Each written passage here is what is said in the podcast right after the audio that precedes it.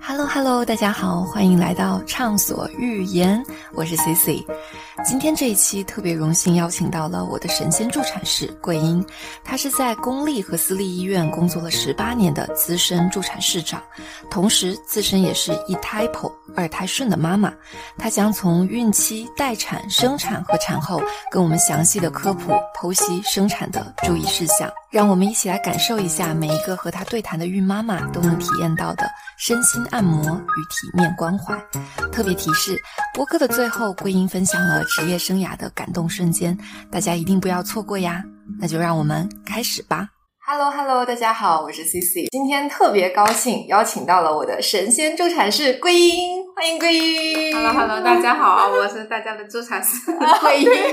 对，有什么需要也可以随时问啊。嗯，好的，今天真的是。特别特别高兴，就是桂英也是百忙之中抽出时间。平常如果我们在美中颐和就是要点名桂英接生的话，都是要另外收费的。我们准备了挺多问题，就包括从孕妈妈的群，还有包括听友的群。但是开始之前，要先请桂英就是简单介绍一下。我是在深圳美中颐和的一个助产士，呃，已经工作了十八年的助产士。别看我很年轻，但是对，真的 干了好 多年。从零六年开始干助产专业到现在，因为也是因为喜欢这一行。其实我觉得在前院吧，应该也就是我们妇产科是最有生命力的，所以哦对对，喜欢干助产是这一行。所以的话，不管什么时候都觉得，只要看到产妇，只要能接生，我就觉得特别的开心，特别的兴奋。只要能帮助到我们的孕产妈妈，希望她能一个平安幸福。对，并且除了生孩子，就是说生孩子大家会觉得是比较痛苦，但是我觉得希望通过我们的话，通过我们助产士的话，可以让她是一个享受的。并且是开心的，痛并快乐的一种过程。关于生产的事情，大部分人的回忆都是比较痛的。我其实就是也是被朋友安利，当时他跟我说可以来美中，说一定要找桂英啊，我就在小红书上面搜你的名字，出现都是无侧切无撕裂。我觉得这个对妈妈来讲还挺重要的。所有妈妈都希望自己在生孩子过程没有那么多担心跟焦虑，对，包括能身体上减少一些创伤，对，孩子又能很平安的出生，这是所有女人，包括我自己，嗯，也是这个追求，对，也是我们做产是所有的毕生的追求。当时我自己，我是一个顺一个抛的，我第一胎是抛的，第二胎是自己顺的。所以两种滋味我都尝试过了，嗯，然后第一胎剖剖完之后那时候年轻，然后就没有想太多就剖了。第二胎呢三十岁了，啊也想着要尝试一次顺产，并且当时也是各种的努力了，我就顺产了。通过顺产这个过程中，我也体会到了很多我们妈妈的各种情绪也好，心理也好，包括各种准备也好，各种心理的素质也好，包括我们自己的信念跟理念，还有医务人员的信念跟理念，包括医院的一些。服务理念呐，这些都很都很重要。在二胎顺的时候，其实我产程是很顺利的，嗯，并且我第二产程才二十分钟，当然也是侧切了。我当时主旨想能不能尽量不要侧切，但是因为当时我因为美中没开业，对，那时候才幺四年，对，美中都没开业，还是因为超生二胎来到美中，但是没开业，我又回到我原来单位去生了。但是他们理念跟我理念还不一样，虽然说我在那段时间怀好老二备老二的，也没被老二，是意外的。怀老二过程中，其实也看了很多资料，也看了很多，说我整个孕期只长了九斤，但是我孩子依然是六斤四两，并且整个产程都是很顺利的，就几个小时按教科版的去做，因为第二产程也都是很快，但是还是真的很快。对，我边冲厕所我都没打无痛的啊，没来得不是没来得及，就想体验一把不打无痛，体验下来我觉得真的很幸福。虽然说当下我也痛的。嗷嗷叫，洗手间洗澡淋浴减痛，但是侧切二十分钟就出来了。侧切完之后，当然我也有侧切伤口的反应、排线反应，这些我都经历了。从那之后，我就觉得生孩子真的不容易，要想着怎么把这个生育过程更更舒服一点，对，更体面一点。经过我看一下，我后面能做一些什么，能让我们的我接下来给一些妈妈接生的一些妈妈，能让她更舒服、更体面、更减少侧切力。减少撕裂力，减少排泄反应的这些力。排泄反应是什么？就是排泄，那待会对线不吸收，因为你没有伤口，所以你没有这个感觉。对对对，因为所以帮我实现了无侧切无撕裂。对，所以你没有这个感觉，但是有有很多线的那个。对，因为线不是我们身体的东西。下面这一部分，我觉得是我们群里面的孕妈妈最关心的。关于桂英的关键词就是无侧切无撕裂。我感觉就是这件事情，它有很多因素会影响。就比如说，本身孕妇跟宝宝的一个情况，对，就他是不是。比较好顺啊，或怎么样？另外就是说，你可能孕期要做一些准备，对。然后生产前可能也要做一些功课，对。然后包括生产的时候不同的产程，我还是记得你当时就是快出来的时候跟我说不要用力，哈气。很多人说那那时候快出来的时候会有种肿胀感，对，但我完全没感觉。妈就对，想到你怎么哈气怎么对，我就想说哦，哈哈就出来了，没有那个那种很紧张的感觉。本来我还蛮担心那个瞬间的，我就一个一个给大家过一下重点，怎么样？行，我们首先的话，想要尽量做到无侧切、无撕裂的话，肯定是各方面的因素，包括我们自身的因素，嗯，孕期的一些身体的准备，包括我们像深圳的话，天气的原因可能容易阴道炎。什么要积极的去治疗，这是一个最关键的一个。就孕期的时候是吗？对，因为深圳比较潮湿，现在秋天还好像四五月份啊，它比较天气比较湿的时候，就容易得阴道炎。阴道炎的话，它也会容易有炎症的话，它脆性会增高。哦，这是一个点。还有一个就是我们孩子体重的管理，对，包括我们妈妈体重管理，这是很关键的。我印象中，当时跟我说的是说最好控制在十到十二公斤。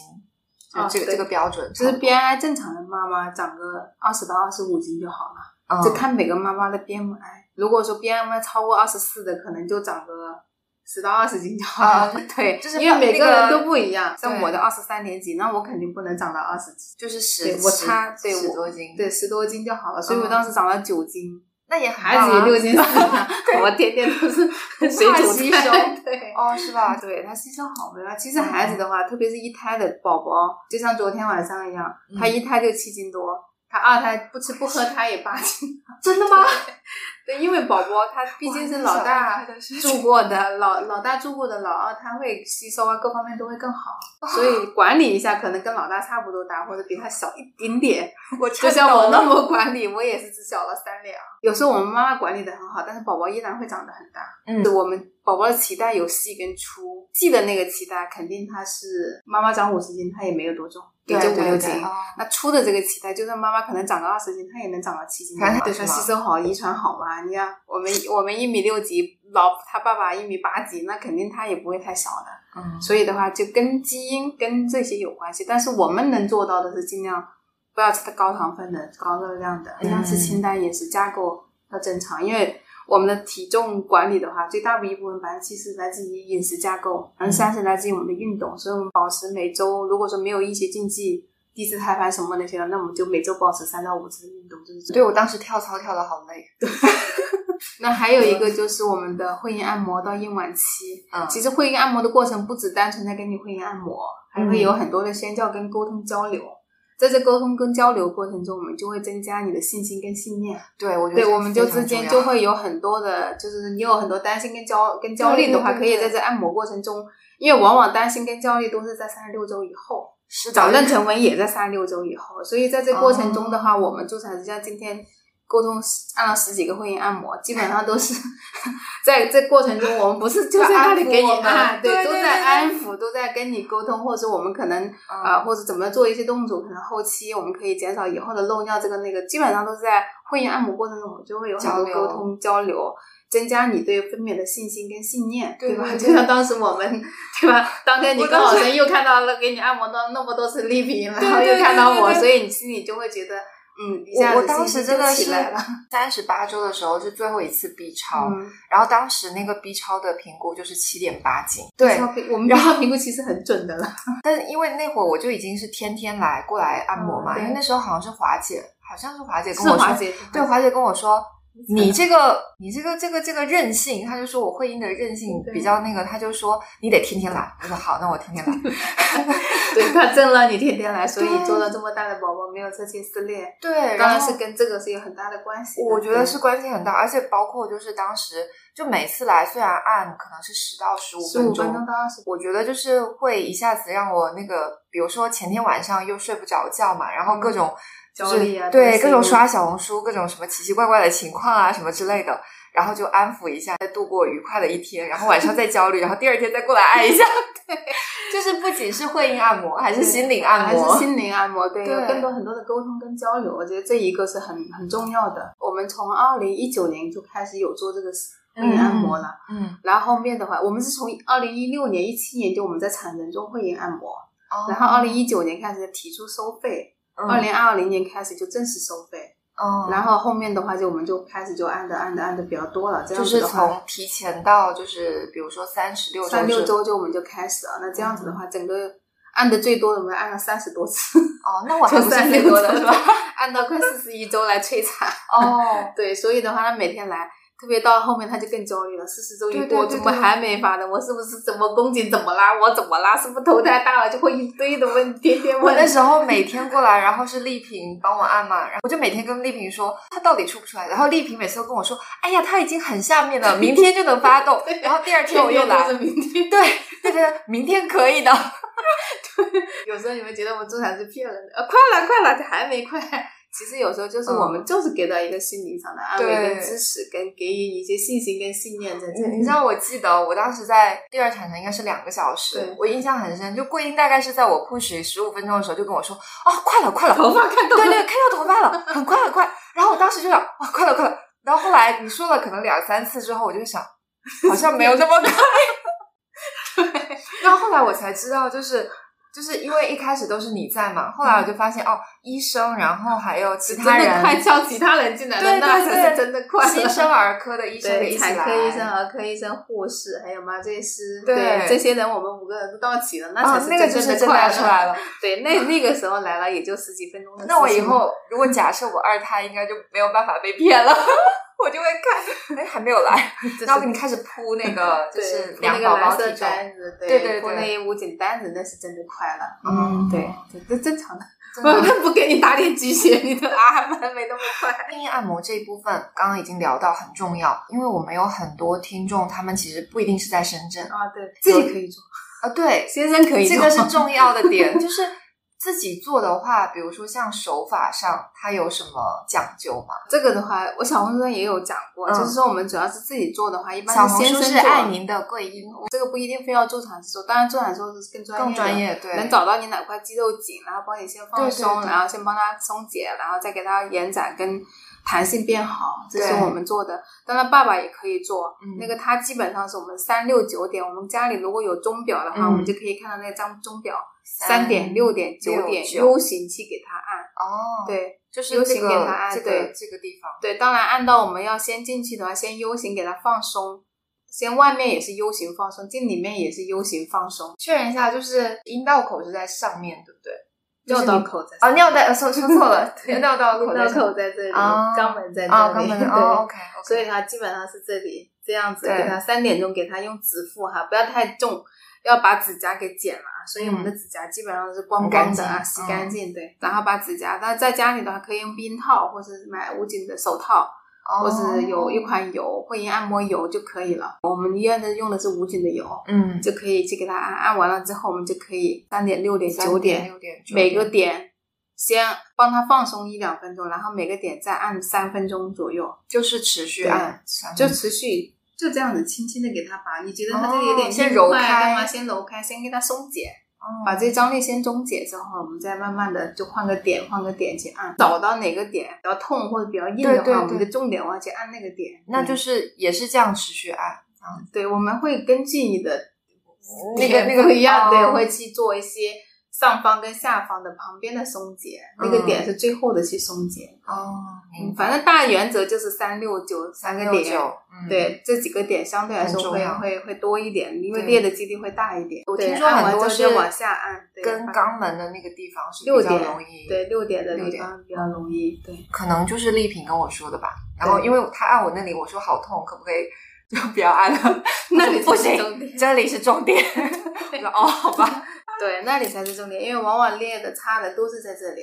而且我觉得，就是做会阴按摩还有一个好处，就是内检不会那么害怕。啊，对，因为按摩完之后放松了，它内检就会就就轻松一些。对对，嗯，是。好，刚刚我们可能聊了，就是比如说孕期的时候要控制体重，然后宝宝吸收这件事情，就是只能间接对间接控制。对我们尽量不要给他添 添涂，对对，就不要再给他增加咖啡、饮料，就是说主要是奶茶，现在糖分太高了，嗯，还有一些水果糖分太高了。那如果说到了后期，我们这是宝宝三十六周，就像刚刚有一个妈妈，嗯，三十六周都六斤了，我说你接下来你就啥也不吃了，对啊，当然也不是真的啥也不吃，对吧？我们是尽量是高糖分的水果那些不吃了，对吧？高热量的那些含脂肪啊，什么肯德基、麦当劳，那你那肯定不能吃了。蛋糕、点心那肯定得记了我最后真的最后两周真的是很饿，就每天都很饿，然后我每天都要跟我老公说，我说我生完一定要吃，就是大口吃米饭。就是我后面真的不，就是你想七点八斤，我想说那他后面又吸收很好，可能一不小心又八八斤多，对啊，对啊。你要是后面你要没控制那两周，那肯定超八斤了，那我就更没有勇气了。然后 勇气都是被骗的。对 对，这个是就是孕期可以做嘛。刚刚可能我们也提到一点点，就是生产之前可以做会阴按摩。你当时还提醒过我，就是我不是很焦急，就想说已经这么大了，什么时候出来？呃，你当时好像是有让我喝一点点那个覆盆子茶。这个覆盆子茶也好，包括穴位按摩也好，这些都是包括乳房头乳头刺激也好，都是在后期。如果说我们真的没有假性宫缩比较少，其实这个东西是个性化的。哦，对，因为不是每个人都一样的。本来我们身体是三五周开始就会有假性宫缩出现了，嗯嗯，就是我们我当时就是一点假性宫缩都没有。这是子宫，这是我们的宫颈。嗯，我们能怀到三十七周，就是有三公分这么长的宫颈，我们就要靠假性宫缩慢慢把它挤掉啊，这个这个吹起来才看得到。就想象一下，这个气球是圆的，下面是宫颈。其实就是慢慢它这个没掉之后，其实就发动了。等这个慢慢宫颈，就算你当天进来普贝生催产，也是在先消灭宫颈，等你真的疼的厉害了，宫颈管才消完了，宫口才。慢慢打开，对，所以的话，让我们按穴位也好，刺激乳头也好。就喝覆盆子茶也好，这些都是每个人个性化都不一样的。假如像我，我都三三六周都不到就开始已经有频繁加宫缩了，那就没那对于我来说那就没必要喝了，因为我已经自身已经分泌了这个激素，就可以不用去喝那些额外的东西。就包括哦，对你当时有跟我说，就是可以做乳头的刺激。对啊，如果说没有都没有宫缩，那就要去做这些，就是自我摧残。然后像穴位的话，是指我有点忘记了，当时应该是有告诉我。合谷穴、三阴穴，对对，三阴穴跟合谷穴，这些都是都是，这每个人情况不一样。就这个，这不是常规推荐，这个还是要一对一的咨询，对对对对对，一对一的咨询。因为我当我知道你的情况或什么情况，我就会给出这些建议，你可以做这些事情。因为就算你当时吹的话，也不用三件套、四件套吹吧，对吧？有的人他就可能吹的会比较，是宫颈条件没那么好的，宫颈条件不好，他吹的就会久一点。那前期做好这些准备的话，他吹的也不会那么艰难。哦，是这个道理。反正就是那段三三厘米，就是各种方式慢慢慢慢把它缩掉，对吧？对，就像我们去运动跳操也好，也会引起假性宫缩，也是在往下压它，那也是在刺激那段宫颈上面。哦，那像比如说那个瑜伽球呢，也是类似吗？瑜伽球也是类似，就是我们坐上去之后，它就会骨盆就会打开，它就宝宝的头。那我们坐上瑜伽球就是类似于这样子嘛，就会骨盆你颠颠颠的时候，宝宝他就会在里面。就会找到一个它合适的位置，它就会压迫宫颈，重力的作用，它压到这个宫颈的话，它宫颈慢慢就会缩短，它就变短。嗯，宫颈越短，宫颈管管消失的越多，评分就会越高，那催产的成功率就会越高，催产的时间就会越越短。对对，所以为什么我们现在会有钻石门诊，会有个性化的咨询？嗯，因为你可能你焦虑这个点，就像今天那个妈妈，我焦虑我吃钙片啊，会引起脑袋硬，脑袋大。我说脑袋大跟脑袋硬跟钙片没有关系，对吧？跟遗传有关系，跟孕周的延迟有关系。就是它其实往后推，确实就对。三十七周的宝宝，你想四十一周催产宝宝，三十七周就生了的，跟四十一周哪个孕肯定是四十一周催产出来的，差一个月呢，那个满月了，好不好？对吧？对对对。所以我说跟那个没有关系，但是我们真的补钙的话，最后宝宝吸收是我们身体里面钙，就妈妈的钙质反而会流失，血钙它就被等于被它掏去了嘛。哦。那这样子，等我们年老了以后，或是我们第二胎的时候，就很容易耻骨联合分离痛啊，这坐骨神经痛啊，因为它的钙被老大，还有就是老大在孕期没有补好，哺乳期没有补好，所以到第二胎的时候就很容易这些正疼显现出来，就会显现出来。那还有一个就是到年龄大了之后容易骨质疏松，像五十岁以后，那可可哪哪哪骨折？因为每次产检医生会告诉我们，你的胃部多少钙，孕早期、孕中期、孕晚期不一样，就量是不一样。我记得是慢慢加，慢慢递增的。对，然后还有包括像铁剂，我记得当时我也是吃了，反正挺长一段时间的铁剂，就好像一直到生完也是让我又坚持又吃了一周吧。印象中，因为铁剂的话是补充我们的。铁的，它是铁的储源嘛，它也可以让我们增强免疫力，也可以减少阴道炎的发生率。哦，对，也也是对我们的体能，包括贫血的人，第二产程他用力是没那么猛的。哦，就他用力用的不那么对，因为第二产程时间跟我们接下来就是重点了。第二产程时间跟我们的会阴侧切撕裂的率是很大关系的，就很大关系都在这里。不管我们生六斤多也好，五斤多也好，七斤多也好，八斤多也好，我们都希望第二产程在。大于一小时，小于两小时，特别是第一胎的妈妈，啊，二胎的没关系，对，二胎的可能半个小时一小时，小于两小时，对，因为为什么说一胎妈妈很多人啊，不是十几分钟生完多好呀？啊，对对，就是什么小红书上面好多什么超快顺秒顺，对吧？对对对，其实你真的是我们真的是第一胎的妈妈，本来产道就相对紧致一些嘛，对，然后并且的话。二胎妈妈她相对来说，她毕竟是分泌过一种松弛素，身体里面再次接受的话，相对她会快一点，嗯是正常的。但是，一胎妈妈太快的话，她容易卵巢道裂伤，像阴道壁血肿啊、阴道壁裂伤啊这些，它相对发生率太快了，就容易发生率会高。哦，所以其实反而就是控制在那个时间内慢慢出来，慢慢的去让产道做好准备适应。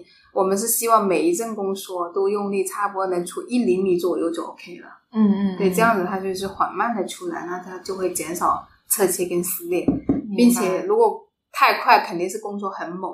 对，可能宫缩一阵接一阵都没歇下来，又接一阵，那这样子的话。对妈妈来说，对孩子都都是有风险。我记得我当时是第二个小时，就是体力其实是有点下降。对，因为一旦超过两小时，信心、信念都在怀疑我们了，对吧？然后自己也没有精力了。想说，嗯，怎么这么久了？对，并且两个小时一过的话，它的盆底压迫时间久，它容易水肿，脆性也会增加。嗯，时间太久了，自己也会焦虑，也会狂躁。这时候的一狂躁起来，那就呼吸都乱了，孩子也容易缺氧。那侧切的几率就会增高，自己也疲劳也累，对，产后出血率也都在上升。我其实觉得我是孕前跟孕中运动量其实不小，但是其实我到产第二产程的第二小时，还是会感觉到体力的下降。对对，所以就是如果真的完全不动的话，我觉得真的会影响，对，跟不上那个节奏。对，就像我们大家可能看小红书那些看得到。如果说我们数数数到八，你还能继续用的，那这种我们不用太担心，它肯定两小时内能生。如果我们数数数到五都已经哈哈没气了，那那这种松掉了，对，就就歇菜了，那那这种肯定是两小时内生完的几率不大，可能我们要换一种体位或者换一种姿势，让它能更好的去发力。哦，最最主要的是第二产程的我们的末期，就像刚刚说铺上单子了，这十几分钟的哈气吹蜡烛一定要听话。对，这时候的话，当然说跟接生的技术技巧或者我们配合这些都有关系。这是在这里，还有就是宝宝的位置，宝宝的位置当然是在前面就要做好了。一般我们在开拳的前面，如果宝宝位置我们是最好的是枕前位，偏左或偏右四十五度。那枕横位它的近线就大了，那相对来说这边裂的几率，如果它是右枕横，那右边裂的几率就会大一点。所以我们是尽量是右枕前偏四十五度，那这样它的近线是最小的。就像我们生个八斤的宝宝。那他的头围也就是三十五左右，如果枕横位，它可能就变成三十六了，因为它本来就横着，它就把颈线就会大一点，对这个压迫就会大一点。这样子，所以我们都有很多原因。对对，这些更多很多很多细节，我觉得。所以我们在孕晚期会阴按摩也会教，说是要回去多做一些前倾位的深蹲啊，拖拖地、扫扫地啊，晃晃自己骨盆啊，这些都是在维持宝宝往前倾的一个动作，尽量以整横位入盆。整后位就不要以整后位了，不要回到家就隔着糖，这些都我们在门诊都会都会带，对，都会跟大家去科普比如在生产前的这段时间，吃东西有没有什么要注意或者是要讲究的？吃东西这个也是基本上，如果说我们有血糖高的妈妈，现在比较多的有血糖高嘛。如果说没有什么血糖高的妈妈，那你怎么吃都行，但是不要吃太油腻的。要吃难消化的，控制体重的那个角度，对不对？呃，因为生孩子那一天，其实我们的血液循环都在子宫这里，没有太多分配到胃这里。还有就是我们要打无痛后的话，胃动力也是减弱的，吃多了反而会吐。哦，当然说我们要吃，如果不吃的话，吐的就是黄疸。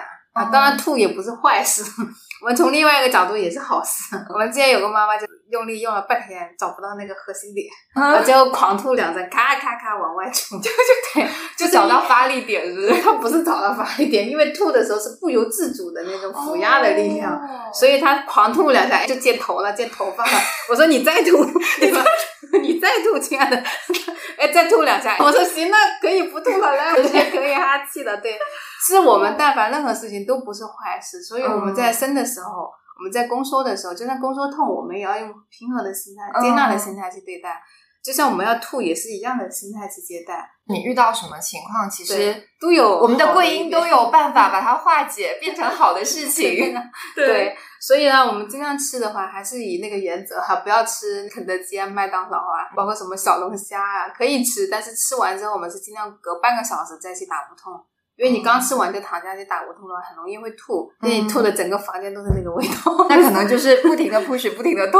上次有一个就是他吃了小龙虾，吃了两斤小龙虾 产前是吗？对呀，打嗝都是小龙虾的味道。我说还好我戴了口罩，不然也会被熏了，对吧？大家吃的大蒜味的小龙虾，但是我就馋那个，好吧？所以懂得懂得，对。没关系，吃我们吃的尽量的话，如果说刚刚吃完，我们还是去溜达几圈再打无痛，对，这样子先消化一下，不然的话它积在那里，就就刚吃完躺下去打无痛的话，就很容易吐，并且很容易呛到自己。可以备两瓶宝矿力脉动，这是当没有血糖高的妈妈，或者有血糖高的妈妈也可以准备一下，就是运动饮料。对，我们产程中会根据血糖值，基本上产程中我们是有血糖高的妈妈，两个小时就会测一测一次血糖。哦，对，我们产能希望我们的血糖是控制在五点六左右。那想喝点都可以喝点，那低于五点六你就可以多喝点，少于五点大于五点六可能你就控制一点。那没有血糖高的妈妈就随便吃。啊，整个产程每每小时我们是希望我们妈妈是不要不吃不喝，一定要吃要喝，但是吃一些清淡的，对，清淡的，多喝点饮料，并且每个小时要喝到两百五以上，那这样子我们就不容易发烧。我们的机体的话，就可以减少一些发烧的机能。对我有朋友，就是他可能就是生着生着，就是又就烧起来了，还蛮，就是他当时也是差一点点就要顺转剖，但还好最后也是靠自己的毅力。就是把它就完成了，因为麻醉它也有一定几率会引起发烧，但但是它不会很高烧。那再加上我的体，我们体能就是说补的液体不够啊，那我们只能给液体，那容易产后也容易水肿这些，所以尽量能喝能吃就尽量自己吃自己喝。明白了，对，原则是每小时至少喝到两百五十毫升的液体，至少至少喝白开水也行，喝功能饮料也行，喝功能饮料。我记得是说不要喝红牛的。嗯，不喝红牛，对，因为红牛里面有兴奋的东西，到时候孩子贪心一块，都不知道是啥原因，对吧？是发烧还是感染还是什么原因？对对对，因为喝完红牛之后兴奋，以前就是巧克力配红牛，现在不是了，现在不推荐了，对对，我记得，对对。生产的这个过程当中，我们刚刚提到，可能最关键的是宝宝快要出来的那一下嘛。那前面比如说有些情况，它的第一产程就会很久。就像像这种情况，每每个妈妈都面对未知的，就是自己可能会未知的情况嘛，他们就会担心很多。万一我要是第一产程就拖很久，或者是我催产催了很久，催了各种方对很累，我我各种方式都上了，那那怎么办？比较极端的情况。如果真的是我们有也有是各种方式都会去走的话，那也可能最后自己就心里比较比较崩溃了，就比较比较焦虑了。所以，我们但凡任何情况，其实就是我们保持良好的心态跟信念就好了，这是第一点。不管任何事情，我们三件套、四件套摧残也好，我们只要胎心好，嗯，我们就给足孩子时间、跟信心、跟信念，也给足自己的机会。特别是第一胎，不要轻易去抛。对，当然说孩子跟大人出现任何一方有风险的情况下。那我们肯定是遵医嘱。我们一个催催的最久的催了五天，第六天的凌晨才生。对，那他 用他爹的话，他吃了两份套餐。对，这就是他的信心跟信念。第一天普贝是没有那那我觉得他太厉害了。对呀，所以他第二胎也很快又生完，接着生第二胎。所以他就当时他他就是很很很担心信念在那里，每天就是他入院的时候评分两分，哎，第二天两分吗？对。这满分是十分，满分六分以上就算算熟了。对哦，对，满分十三分，好像十三分还是多少？十三分。对，所以的话，我们基本上六分以上就 OK 了，成功率就很高了。他录录院才两分，两分就基本上没什么分。对我我记得我好像是七分，对，所以已经很快嘛，对，就很好。所以基本上两分的入院，第二天撞了三分，第三天撞了四分，第五天啊勉强六分，然后破水散，所以第六天就他是特别想要顺，他是特别想要顺，并且整个过程催产过程中，宝宝也没说啊胎心有异常啊，或是怎么样，他的信念里面是嗯，估计他不想出。对，就是这种要学习这种 心态。对，他就是嗯，估计他今天日子不想出来，他在挑时间，是不是？对，想一个，估计他在挑时间，对，选一个自己喜欢的日子作为生对，所以这么猛的他也不出来，那就估计他不想今天出来。对，因为普贝生已经是很猛的。对，所以这时候的妈妈心态跟信念很重要。如果自己崩了，我们再给再多的信念，估计都会。如果最后因为我们这这个时候，可能很多妈妈说。那我再催下去是不是一定能顺？就是天天面对催产都会问这句话。对。但当我们医生也好，助产师也好，我们都不会告诉你百分之百一定能顺，只能说目前当下情况，根据你的综合评估，骨盆条件也好，我可以知道当时的营养，对吧？宝宝虽然是偏大，但是我们的骨盆呐，我们的会阴道啊这些都准备好了，产道都准备好了。对。包括加上你自己有信心的信念，但是最后走上顺也好，剖也好，侧切也好，嗯，都只是是一步一步的，我们尽量以好的方面去想，都是在当下选择最好的啊，当下是选择最好的。就像我们我们的老老老主任李李李主任李李医生说，一颗红心两手准备，对吧？对，我们既要选，我们就是努力的去往顺产走，但是当我们真的这条道路走不通的时候，我们剖宫产我也能接受，因为我们毕竟是通过试产。大家不要觉得试产过后，觉得又剖宫产就觉得招两茶税很亏啊！其实并且一点都不亏。嗯，因为这怎么说？怎么说？这个话题就有点长。这件事情我印象很深，我当时就是一直没有下定决心，到底是要剖还是要顺。然后他们就说：“哎，我去把桂英叫过来。”桂英过来就给我摸了一下肚子，就说：“你这个没有七点八，你这个就是最多七点三，生出来七点二。” 他超准的，他跟我说。因为当时我好像是站着吧，他说：“你个子这么高，你不睡一下太可惜了，睡一下，睡一下，睡一下。”说：“哦，好吧，就被说服了。”而且你当时也跟我说什么，即使你试了，最后还是剖了，其实真的不亏，就是宝宝好像是说宝宝被挤压，被挤压了，就有宫缩的感觉，还是好的。对对，其实我们宫缩妈妈体会到的宫缩是痛，对不对？对。但是对于宝宝来说，就像这里，假如这里面装满水，它是在里面的。其实对于宝宝来说，它是不痛的，它是每一阵宫缩对它，就像在大海里面是一个一一一次一次的海浪去拥裹它，就包裹它的那种，一下一下去拥抱它。其实其实对于它来说就是一个按摩，它在里面其实就是一个享受过程。那在这挤的过程中，宝宝里面的肺的水是它。是可以挤出三分之二的一个顺产产程下来，那宝宝顺产的宝宝，他湿肺肺炎过敏的发生率是在降低的，就是因为宫缩的挤压。我之前不知道是原来是这样的一个传导链就这一个就不亏了呀，这是对于宝宝来说是最不亏的，并且我们在没有发动的情况下就去把它抛出来的话，就像现在大东北大冬天直接把它从被窝里拎出来的感觉是一样的，他心理上是没有准备好的。嗯，还有宫缩被他的挤压。我们没有宫缩之前，顶多入盆了，也就这样，刚刚卡在骨盆里面。对，那没入盆是这样子，对吧？那我们有宫缩之后，就会进成这样子，那头就会在骨盆里面被挤，那挤了都说脑门被挤过，是不是？他的多动症发生率会降低，同感啊，就让他以后走直线呐，这些。像刚刚有一个在咨询的。难怪我当兵的时候，那个教练老让我走直线，我走不直了，就没有被挤过。对，因为他的脑门没被挤过，他是被剖宫产出来，所以他老婆就一直在旁边拍他拍他。对，这就是一个我们被宫缩挤过跟没挤过就是不一样。哦那还这是对宝宝最直接的。那现在还有的研究在以后多动症、自闭症、多动症跟那个同感还有肺功能的这一块已经有数据了，是对肺炎过敏。我们叫呼吸窘迫综合症的，这个已经有数据了。顺产的孩子就是比剖宫产的，那现在研究的就是顺产的孩子跟剖宫产的孩子的自闭症，嗯，跟那个什么忧郁症这些是不是会有数据的差异？现在是在研究这一块啊。所以我们能顺就是顺，就算万一真的顺到一半，顺产剖了，对于宝宝来说这些都是赚到的，那对于妈妈来说也是赚到的。怎么说？他怎么说？那我们没有四产，没有发动前，对，顶多也就入盆这样子。对，那我们开一刀进去，他头里面还是可以晃的，对吧？他还可以晃动，因为他没有宫缩固定它，对，他没有下去。那开的刀会大一一公分左右。本来我们宝宝假如是六斤，可能我就开十二公分的切口就 OK 了。对，但是如果说没有经过试产，可能就开十二到十三公分。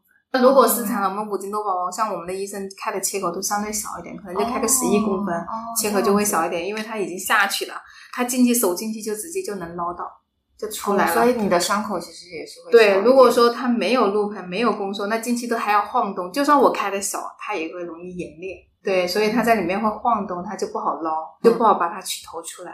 其实这也是对妈妈的一个好处。哦，还有就是一个顺卵泡的妈妈，对顺卵泡的妈妈在床中间，对吧？第二天同样一个是同位泡的，没有发动泡的，一个顺卵泡的。第二天我们要让她下床，或者十二个小时、六个小时过后，我们可能我们得动一动啊。对，对于顺卵泡的这个妈妈，再痛都不是啥。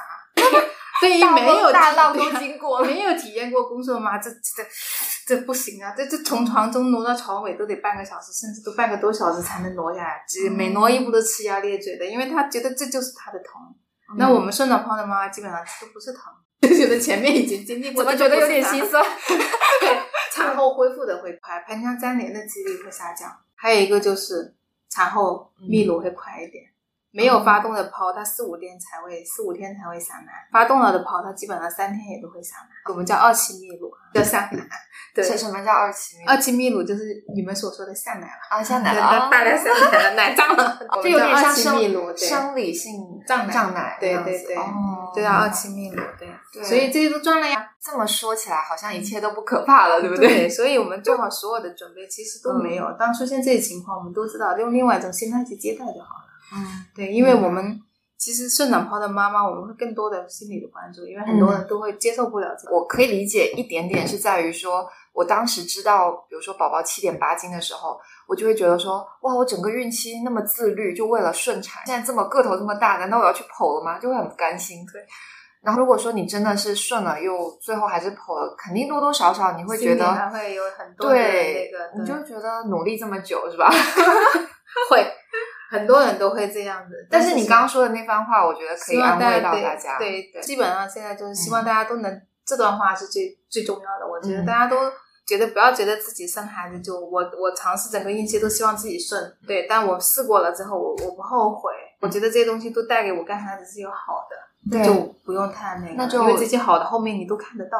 嗯嗯。因为当我们真的送孩子去上幼儿园，我们就可以看到我们的孩子真正直接抛的孩子，他会。更能坐下来，对他更能的去专注力会更好，他这些协调能力各方面都会更好，很重要。我觉得这个太特别重要。当时应该是你跟我，你直接告诉我结论，我今天才知道为什么。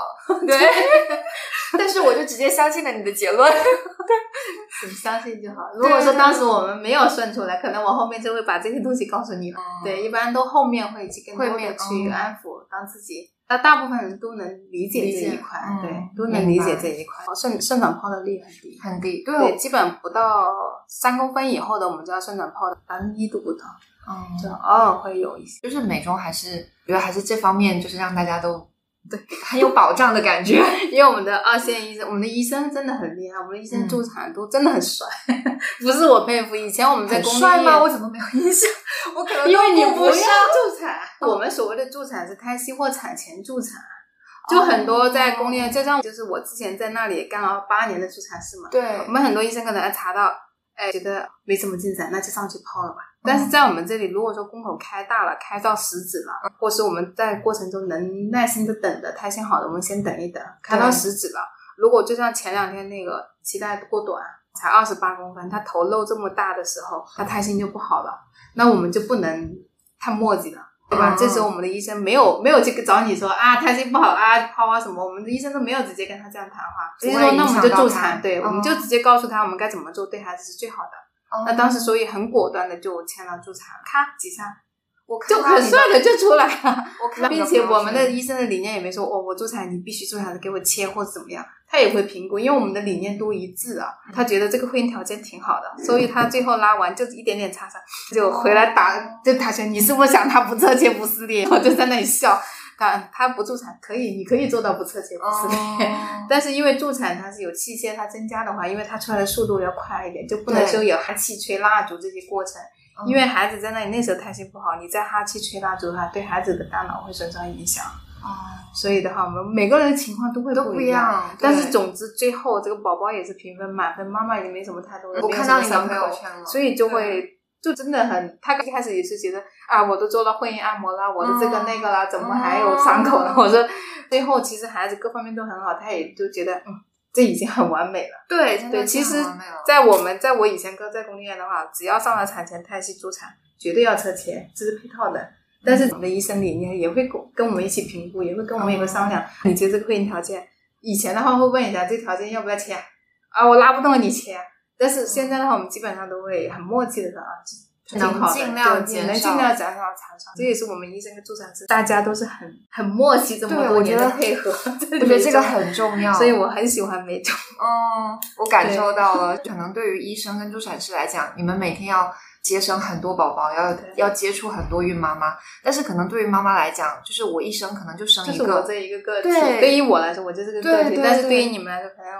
对于我们医院，可能我们就有很多很多 对，要对每一个人都制定特殊个性个性化的方案。你有你的方案，他有他的方案。最后也还有一部分想问一下的，像产后这部分，我印象很深。当时我的宝宝出来的时候嘛，就还在 skin to skin，他趴在我我身上，桂英就跟我说。你这个宝宝比较大哦，你要赶紧下单买一个骨盆带。他，你当时跟我说怕有点那个耻骨分离，对，我觉得那个东西真的还蛮有用。我后来包括下床啊什么的，一开始你却会觉得骨头有这种松散，对，就有一种觉得自己是 骨架的那种感觉。那好像就是戴了可能几天就会觉得好很多，包括其实。我我是也有担心说会不会很多人说什么耻骨分离会很痛很痛，对对，我其实还好，就就没有发生那个情况。产后最痛的有两个点，一个是胀奶痛，哦，就耻骨联合分离痛，这两个痛是比生孩子还痛，对，因为生孩子最基本还有无痛，啊，对对对。特别是宝宝偏大的，或者宝宝不大的，或是我们本来就个子比较娇小的，虽然说我们可能生个五斤多，但是我们体格本来就偏小的，或是这个耻骨弓偏低的这种妈妈，她都容易在生理，就是正对这这两块骨头偏低，偏低是这样子，就会下一点点，对，就不会这么高的拱桥走路都这样子哈。所以的话，这种妈妈她相对来说多容易耻骨联合分离，耻骨联合分离痛是真的很痛哈。这种一般是八斤多的，我们。用力的时候都会两边尽量的对称的去用力，不会说两边撇开的太大，对，不禁有点痛。对，首先我们是孕期的预防很重要，像我们生个七斤多也好，八斤多也好，如果孕期都有去锻炼，就像以孕期瑜伽呀、普拉提啊运动，都会我们的肌肉弹性都会变好的。如果整个人整。我这段时间也有运动哈，以前这个是什么叫拜拜肉是吧？可以很松，很松的话，等于我们这如果说这旁边的肌肉都很松，对它的支撑力就会弱。再加上我们本来又分泌了松弛素，那像我们没有怀孕的时候，这个地方就是这样合着的，也就嗯一到两 n 那样，就是这两块，对，就这两块。怀孕之后，它就四到六 n 就会这样子，它都要正常的，都要我们入盆的时候，它就会这样子，这是孕妇的。那如果说我们孩子又偏大，大大到六 n 以上就会有感觉了，就翻身啊或者动的时候，他就会觉得有骨擦感，会会摩擦感。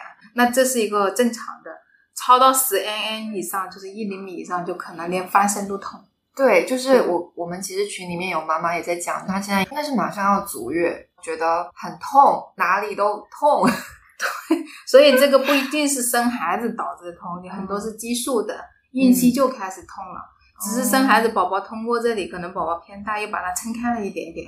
所以，我们产后尽量的话，绑这个盆骨带，绑到这两个髂骨的这里，让它稍微固定一下。产后尽量是不要不对称的动作，像拎着一个手去挂衣服啊，还有就是下床的时候，咔嚓一下，一个脚下，一个脚后，那就会变成这样子错位，也会痛。哦，啊，所以叫我们叫分离，这叫错位。如果突然间那个这样就错位了，所以的话，我们是尽量的话，产后有没有分离，稍微固定一下。对，还有其次就是下床啊，动作的时候不要尽量不要不对称的动作。哦对，我想起来，当时有提醒我下床要两只脚并着，对对对，并着下下下来，对平起挪，尽量脚后跟下床，这样子的话就避免这里错位，或者说本来本来分离是有的，所有妈妈都会有的，四到六 n，对吧？不会太大，对。但是六 n 以内没有太大的影响，也不会太大的疼，它慢慢就会回去。就是产后反正它慢慢会恢复。如果说我们不对称的动作，就变成这样叫错位。哦。对，就算分的不多，它错位了就会难受了。哦。所以的话，我们是产后这一个是很重，绑的主要是把它搂住，尽量让它稍微固定一下。其次的话，我们不要太多不对称的动作就好。这就是一个它慢慢会有个自我修复的过程。一般的话，就是松弛术的话是产后半年都是比较比较好的。所以妈妈想要瘦的话，产后一年内多喂母乳。嗯，母乳对。当时让自己，当时我记得，对，当时记得好像是刘主任跟呃梁主任都有跟我说，他说还是尽量争取喂半年的母乳吧。对，我想说好，我的努力。我前半年还是基本上，后面就上班之后还是还是加了奶，那没关系啊。对，因为因为喂了那么久，对孩子还挺爽的，可以吃好多东西，就好很 多嘛。没有，我我说的是我可以吃很多东西啊。对，喂母乳的话，其实可以多吃点，它消耗大，因为每喂一餐母乳，它都可以消耗很大。嗯，并且喂母乳的话，你可以多吃点，它会帮我们消耗掉。结果我断奶之后就。就马上又反弹回来，对，然后就想说，嗯，要要克制一下，对，因为不喂奶了。还有就是生理性胀奶痛，嗯，对，前面两三天给到宝宝多吸吮的话，宝宝就还是让他尽可能让他多吸，那么容易胀奶了。对，我我当时好像就是好像生完那一天就开始让我吸，我没有生理性胀奶。呃，对，一个一开始就开始在产床上就开始吸的话，对对对，它就不容易胀奶，因为这样子它可以避免它这个要记下来。对，因为之前我有其他朋友就跟我说，他们你都不觉得自己为什么不胀奶，是吧？还怀疑自己是不是没奶。我我还想说，我倒没有怀疑自己没奶，我只是想说，我也太幸运了吧，就用不透。是我们我们护士姐姐真的是，我们基本上只要你愿意喂奶，我们都会尽量的去。好，帮我，因为当时好像就是各种姿势，因为一开始也也也不知道怎么抱他，反正都是躺着嘛。对，前三天的喂奶就是决定生理性会不会生理性胀奶是很关键的。第一步骤就是我们出生后两小时内要一小时内要喂上奶，两小时内要喂上九十分钟奶，就是从假如他十点钟出生，十二点前要喂到九十分钟，不接触加喂奶。九十分钟啊，持续跟你肌肤接触。哦，就是比如说浮在我身上，浮在你身上，可能最后吸就吸半个小时到四十分钟左右这样。对，我是记得当时，反正在产床上，因为本来也还要观察嘛，就反正他就趴在那里。对，肌肤接触，他第一步就是在按摩我们的乳房，可以通过寻找这个乳房乳头的味觉，他自己会去泌乳。到接触爬行爬行对，到半个小时一个小时左右，不到一个小时，它这个可能就吸上了。这时候它没吸上，我们会帮助它吸上，再吸个半个小时到四十分钟。那这样子充分下来就是九十分钟。我还一直都说我体质太好了，都没有。原来是别人帮了我，我不知道。都没跟你说。对没没有，因为当时反正我大部分朋友都有。他都是要敷那个什么保彩液是吗？当时好像陪产的那个阿姨，她有她有备着，但是没有用上。嗯，但是前面你吸的好。我还觉得我是不是我天赋异禀？是的，天赋异禀，就相信自己天赋异禀，好生好养又好带。对，我就想，嗯，好 lucky，我就每天都这么想。其实你刚刚也提到嘛，你其实二胎的时候是回到原来就是广州那边的医院去生，是公公立医院。公立医院，对我原来是公立医院的，公立医院待了八年吧。因为幺四年超生老二就从公立医院出来了，因为那时候没开放，那个时候还还没有开放吗？一六年一月一号，我很清楚，差我都不记得。对，但是这个数据我就记得。现在都是在鼓励大家生，好不好？想到我是。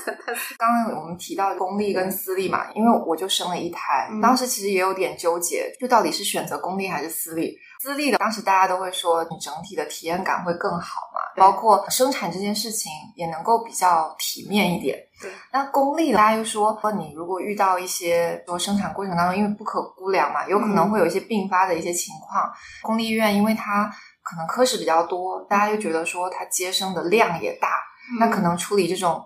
紧急的事情会更有经验，因为你你在公立也待过，在私立也待过，这这怎么看这个事情？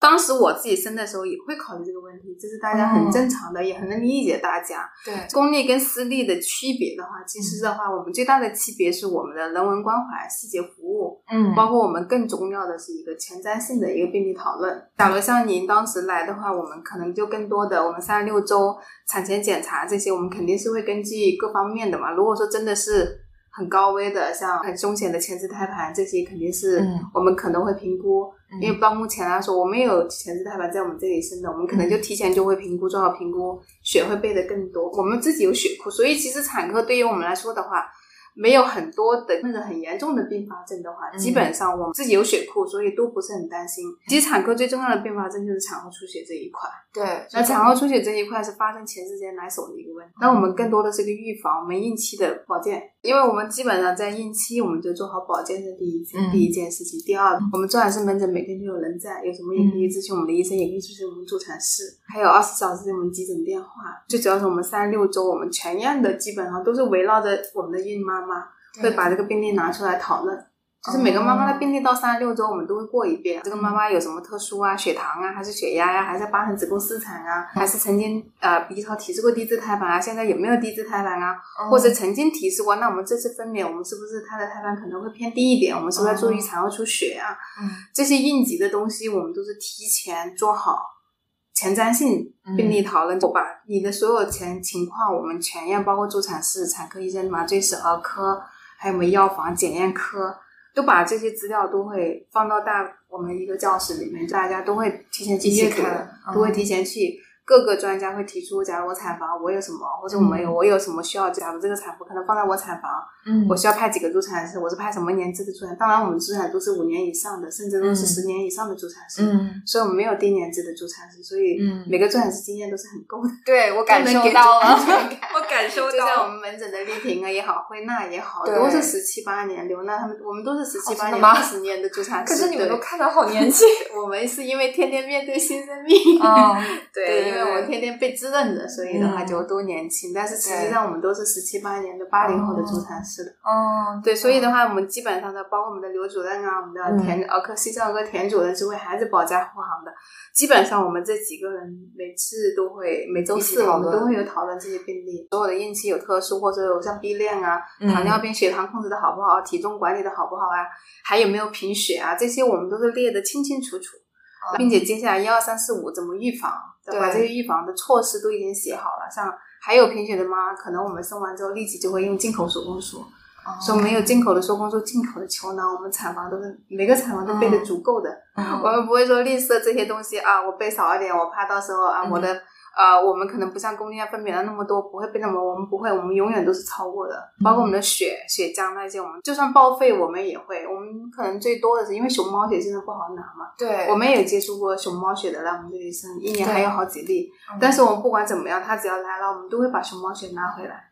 他没用，最后就是医院出资，这这这部分就是浪费了，因为他没有输到血，那肯定是我们是最开心，对于本人也是最开心的嘛。对对对对。但是这个血我们得备好。这只是其中的一部分。那像我们也有八人子宫失产的妈妈，就像我一样，这个这个术语哦，对我刚想说要解释一下是什么意思。就是一胎剖、二胎想顺的嘛。那这种的话，基本上我们的团队就是不是我们所谓平常的五对一了，我们就是十对一了。十对一，对，三个医生，两个助产士，一个儿科医生，两个麻醉师，两个手术室护士。我记得当时我过来的时候，就是印象很深，一个是。就是生产率巨高，然后侧切率巨低。我们侧切率不到百分之三，就去年高一点，因为最后一个月大家都阳了，各种的那个助产率高了。哦。对，但是我们还好，基本上在百分之三点几。因为这些会阴按摩做好了，体重控制好了，我们产前管理好了，其实对产 产房的帮助是很大的。最后想问一下桂英，你刚刚提到也当助产师有十八年了嘛？就有没有几个比较难忘的瞬间，或者是什么 case？立马浮现起来的。刚刚说催了五天的那个，其实他中途他也有自己很多的焦虑，也有很多的担心。到他开八公分的时候，还是有胎心不好。其实我们都做好两手准备，在产房我们有准备要剖宫产的，然后手术室也准备好了开台的，上面的包都开好了，就等着我们送上去。但是他的信念给我很感动，他就跟医生跟我们沟通说，能不能他也知道我们因为产前也会很多沟通，那我们虽然胎心不好，可能我要配合。变换一些体位啊，其他的一些医疗操作，他都很配合的，就说：“哎，后面他先恢复好了。”但是因为我们都觉得你吹了这么多天，又出现他心不好，还是抛最安全。但是我们客户说：“我知道你们也在为我，嗯，为我的安全着着想，但是我现在还想给自己半个小时的机会。”哦，这能不能再给我半个小时？这个就是跟我们医务人员沟通。对，呃，这半个小时如果再出现是什么情况，我们就立即转剖。如果说这半个小时我们还能有机会的话，我们就试产，能不能再继续试产？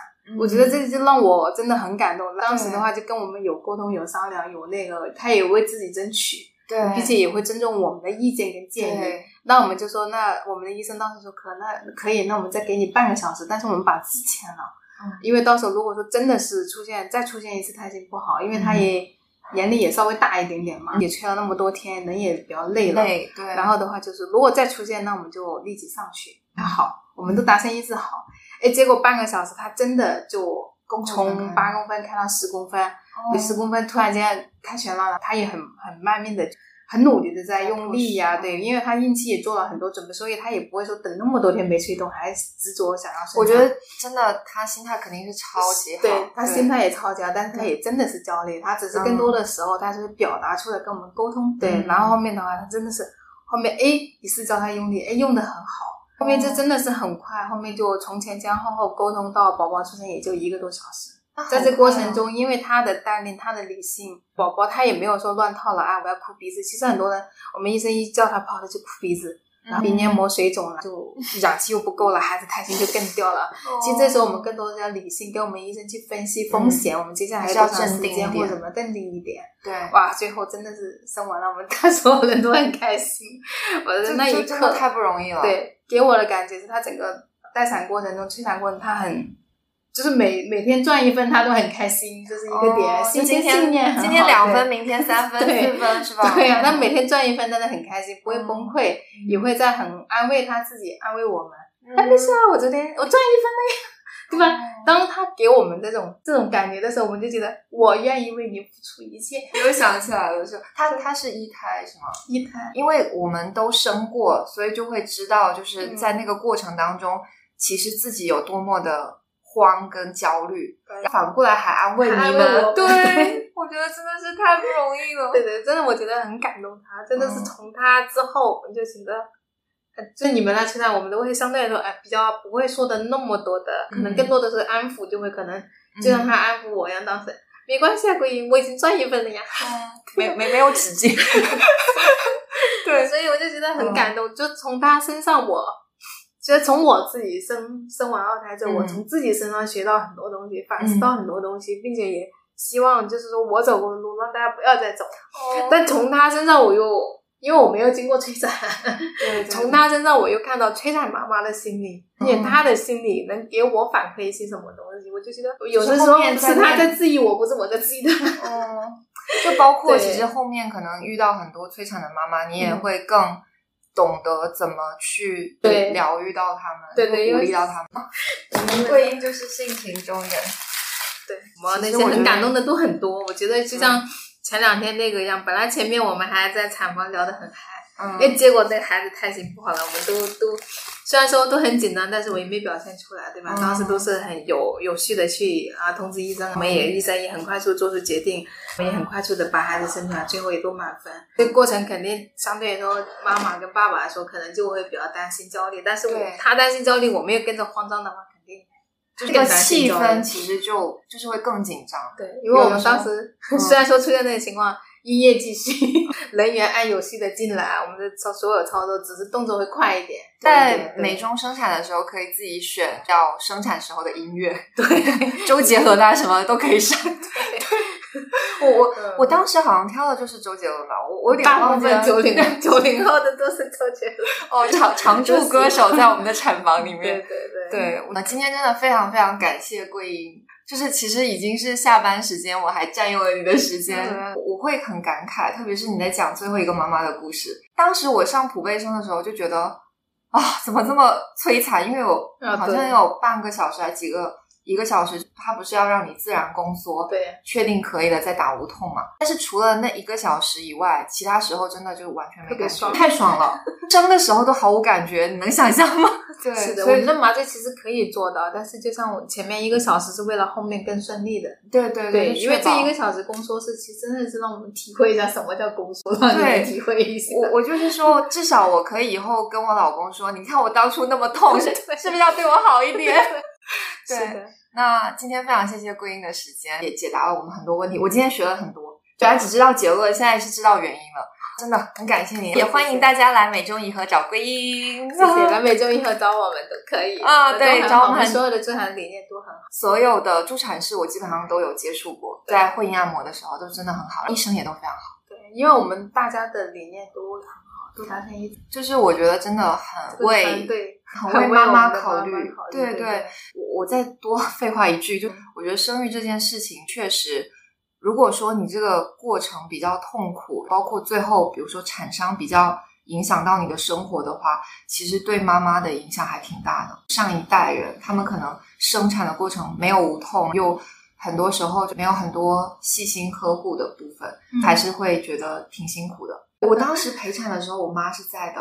那个生完之后的当下，她就跟她的各种姐妹讲说：“哇，现在生产可好了，就马上被安利了，你知道吗？”我说。你要不是这个年纪，你是不是会再考虑一下？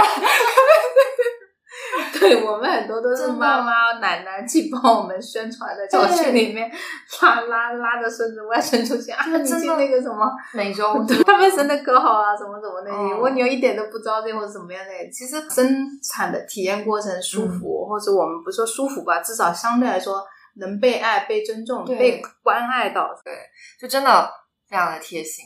再次谢谢桂英，我想抱一个。谢谢你，我争取再努努力再来找你。